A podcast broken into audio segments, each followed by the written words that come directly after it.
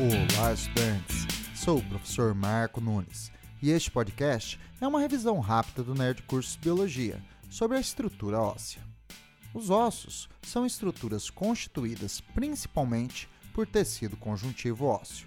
São revestidos externamente e internamente por camadas de tecidos conjuntivos. Externamente, esta camada é chamada de periósteo e internamente de endósteo. O periósteo e o endósteo são vascularizados e ricos em células do tipo fibroblastos, produtoras de colágeno, e células osteogênicas, que podem se diferenciar em células osteoblásticas.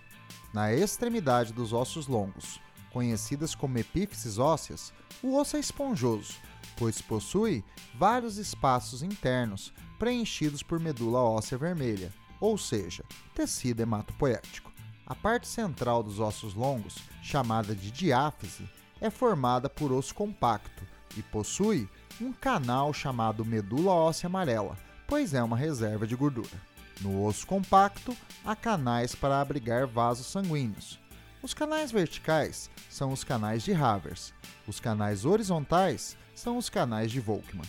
Ao redor dos canais de Havers, há conjuntos de vários osteócitos conectados, dispostos em vários círculos concêntricos.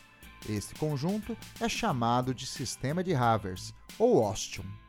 O sistema de Havers é um sistema de distribuição de nutrientes e coleta discretas. Bom, é isso aí.